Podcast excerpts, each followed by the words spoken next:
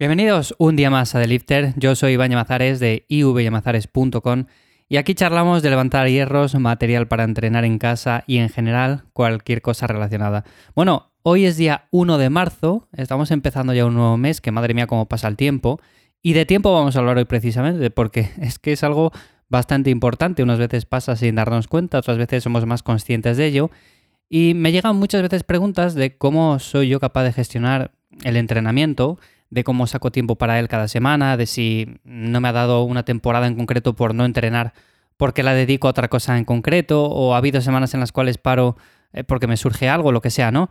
Entonces, me ha parecido interesante hablar de esto porque a veces nos boicoteamos a nosotros mismos pensando que no tenemos tiempo cuando la realidad es bien diferente. A ver, por supuesto que todos tenemos nuestro día a día hay días mejores, hay días peores. Yo, por ejemplo, ayer tuve un día en el cual no pensaba entrenar, pero me surgió una cosa en la cual pensé para mí, mira, menos mal que hoy no había pensado entrenar, porque si no, hoy sería uno de esos días en los cuales no podría haber entrenado. Se me estropeó una historia del coche, tuve que ir a arreglarla, tuve que ir a mirar lo que era, lo que no. Bueno, estas cosas que van surgiendo en el día a día que no te las esperas de un día para otro y que surgen así porque, oye, no te han avisado, ¿no?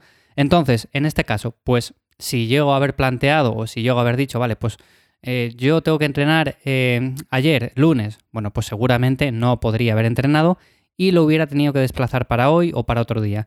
En este caso no fue así porque tuve la gran suerte de decir que el lunes no iba a entrenar porque había entrenado el domingo. Entonces, bueno, pues a veces surge para bien, a veces surge para mal. En este caso, muchas veces, por no decir la gran mayoría, pensamos que no tenemos tiempo y en realidad, como digo, es bien diferente, sí que tenemos tiempo. Lo que pasa es que deberíamos de mirar cuánto tiempo dedicamos a cosas como por ejemplo redes sociales. Yo ya sabéis que intento publicar todas las semanas en redes sociales, de hecho siempre publico en redes sociales, lo que pasa que no me vais a ver ahí continuamente haciendo directos, haciendo stories, haciendo un montón de contenido, porque también entiendo que las personas tienen un montón de cosas que hacer y no tienen que pasarse todo el día ahí en redes sociales mirando el perfil de uno, el perfil de otro y demás. Entonces, intento hacer mis pequeñas publicaciones semanales, tampoco todos los días. Subo alguna story contando alguna cosa interesante o alguna cosa que me ha parecido llamativa y ya está. Eso es como yo las utilizo y realmente tampoco miro mucho más. Entonces, en este caso, seguramente yo dedique al día, vamos a poner una media de unos 20, 25 minutos a redes sociales. Si contara también el tiempo que dedico a realizar los posts y demás, si lo contamos como tiempo de redes sociales, evidentemente, pues sería un poco más. Pero en general no sería demasiado tiempo. Y esto lo hago porque tengo que hacer también otras cosas como este podcast, que me parece también más interesante para comunicar cómo voy llevando el entrenamiento, cosas nuevas, material, bueno, diferentes tips para entrenar mejor. Considero que por aquí aporto bastante más que no subiendo stories todos los días y que muchas personas, vale, pues sí, dedican ahí 15-10 minutos o el tiempo que sea, pero hay personas que pues dedican más tiempo, igual están dos horas, tres horas, cuatro horas y personas que dedican mucho, mucho tiempo. Entonces, este sería uno de los pozos de tiempo que más nos consumen en el día a día. Hay otras cosas, por supuesto. Tenemos eh, casos como, por ejemplo, el de la hora que nos acostamos y la hora que nos levantamos los fines de semana. Hay días puntuales y fines de semana en los cuales nos acostamos tarde y nos levantamos tarde y casi casi el día está pasado por completo ¿eh? y nos levantamos y ya pensamos o nos sentimos mal porque se ha pasado casi el día, no tenemos tiempo de hacer nada. Bueno, ¿qué días así hemos tenido todos? Lo que pasa que hay momentos en los cuales si queremos sacar tiempo para, por ejemplo, entrenar y queremos hacerlo el sábado, el domingo, o queremos hacer una ruta, o queremos irnos a no sé a dónde o lo que sea, pues seguramente sea más conveniente levantarse un poco antes y para eso acostarse tarde no sea la mejor alternativa. Esto suele pasar también bastante porque si trabajamos entre semana, de lunes a viernes, este último día de la semana, el viernes, como que ya estamos más de relax, como que ya al día siguiente no hay que madrugar, todo eso, ¿no? Lo de siempre.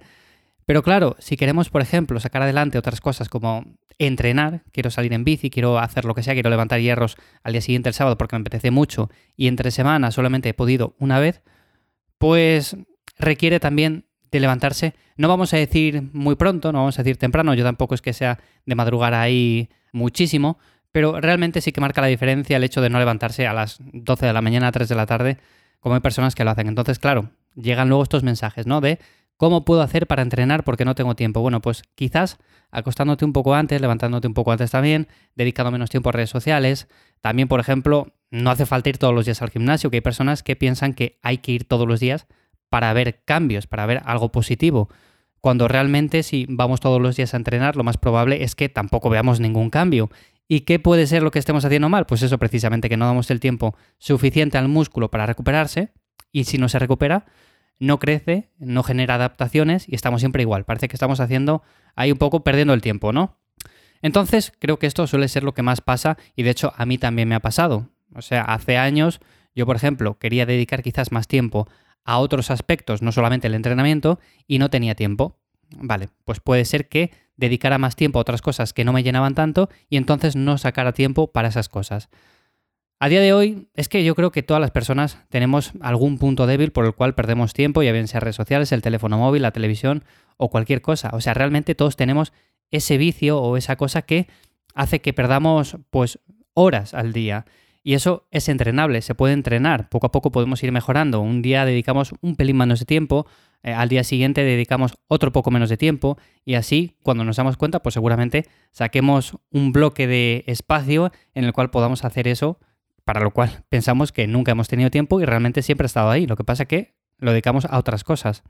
Así que bueno, al final creo que es cuestión de prioridades, de mentalidad, de hacerlo simple, de no complicarse la vida. Mira, un entrenamiento tres días por semana, cuatro días por semana, y con eso de siete días yo creo que está bastante bien. Oye, que tenemos menos tiempo, pues lo bajamos solamente a tres y ya está. Un entrenamiento full body, todo el cuerpo completo, cada día, lo hacemos, por ejemplo, lunes, miércoles, si el viernes no tengo ganas, lo dejo para el sábado, así un poco más de relax y ya está.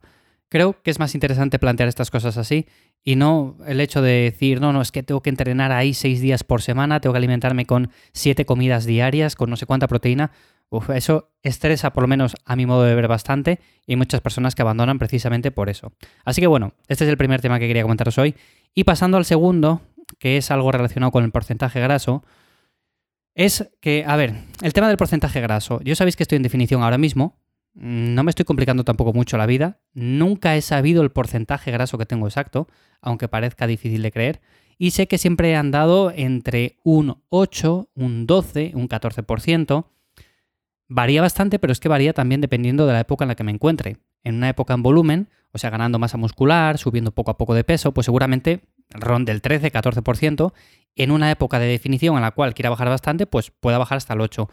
Menos no me parece viable, sobre todo en mi caso, porque no soy una persona de eh, porcentajes grasos bajos. Y me llama la atención sobre todo cuando hay muchas personas que dicen, yo me mantengo bien entre un 6 y un 8. Bueno, a ver, 6 y un 8, pero ¿con qué te has medido exactamente ese 6 u 8? Si es con la báscula de bioimpedancia, a mí no me sirve. Porque partimos de la base de que esos aparatos tienen muchísimo margen de error y por lo tanto de un día a otro te puede variar ya la medición. Entonces, el porcentaje de graso es complicado saberlo exactamente. Puedes decir más o menos eh, un rango entre 10, 12, 10, 14, para mujeres quizás un poco más, ya sabéis que los números cambian un poco en ese sentido, pero realmente saberlo exacto tendríamos que utilizar eh, unos métodos que son un poco más caros, que normalmente el usuario de a pie no se va a molestar en hacer esas cosas, no se va a molestar en dejar ese dinero simplemente para decir, pues mira, tienes un 13%. Vale, pues muy bien. Ahora qué hago yo con ese 13%? O sea, voy a entrenar diferente, voy a comer diferente. No, voy a hacer exactamente lo mismo. O sea, mi vida no va a cambiar para nada, me voy a alimentar exactamente igual, mis hábitos no van a cambiar para nada, el único, sé un número que de aquí a unas semanas va a cambiar, porque igual es 13,2 o 12,9. Vamos, que es una cosa que cambia continuamente y según en la etapa que nos encontremos, según el momento, pues estamos quizás más enfocados en el entrenamiento, eh, que lo llevamos todo un poco más a rajatabla, pues seguramente estemos en un porcentaje más óptimo, aunque no tiene que ser necesariamente así. Y yo considero que no nos ayuda nada al saber el porcentaje graso para rendir más, para eh, mejorar en algún aspecto, para nada. O sea, realmente vamos a hacer exactamente las mismas cosas. Y si somos conscientes de lo que realmente importa, ¿qué más te da saber que estás en un 12, en un 12,7? O sea, eso realmente no te aporta nada. Tú te ves bien al espejo, te gusta lo que ves, o sea, estás viendo cambios, eh, vas motivado a entrenar, eh, te gustan los ejercicios que estás haciendo. Pues ya está, o sea, sigue haciéndolo, no hace falta que cambies absolutamente nada. Considero que también es importante tener ese punto de vista porque hay personas que el único objetivo con el que se enfrentan a cada entrenamiento es quiero verme como tal persona. Pues no, oye, lo que tienes que buscar es simplemente la mejor versión de ti mismo, la mejor versión que mejore el punto actual en el que te encuentras. Y otro aspecto también relacionado con esto es el tema de perímetros, peso en la báscula. Nos podemos medir los perímetros y de hecho yo es algo que también recomiendo bastante a las personas con las que trabajo. El peso en la báscula también nos da algo fiable cuando vamos subiendo de peso poco a poco, cuando vamos bajando. Es algo que también podemos tener en cuenta, pero que vamos, que si lleváis una vida activa, que entrenáis porque os da la gana, porque os gusta, porque os motiva y encima cada día que vais a entrenar sacáis un nuevo récord. Esto es un poco complicado, ¿no? Pero si estamos empezando, pues seguramente sí. Y total, que vais con más ganas al entrenamiento siguiente. Todo eso, yo creo que es lo que más cuenta y al final seguir con esto a largo plazo. Si no, si continuamente estamos con porcentaje graso, eh, perímetro del brazo, perímetro de la cintura, vale, yo lo mido, recomiendo medirlo, por supuesto, dependiendo, como digo, de la fase en la que estemos, pero no hace falta tampoco complicarse en exceso. Si estamos en una definición, como estoy yo ahora, pues nos puede dar pistas de, oye, tengo que retocar esto, tengo que cambiar esto, tengo que hacer un poco más de cardio, eh, tengo que hacer un poco menos, cambiar alguna cosa, vale, nos puede dar pistas y eso está genial para personas que son quizás demasiado frikis como yo del entrenamiento, pero para el público general normalmente no hace falta estar ahí con la cinta métrica ni nada por el estilo. Así que, bueno, hasta aquí lo que quería contar hoy en este episodio. Espero que, como siempre, te haya resultado interesante al menos o de ayuda. Y ya sabes que me puedes encontrar en arroba ivyamazares en Instagram, que vuelvo a repetir, no hace falta que estés todo el día en redes sociales, pero por ahí voy colgando alguna cosa que está también bien.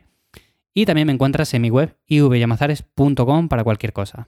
Así que nada más por hoy, nos escuchamos en el siguiente. Chao.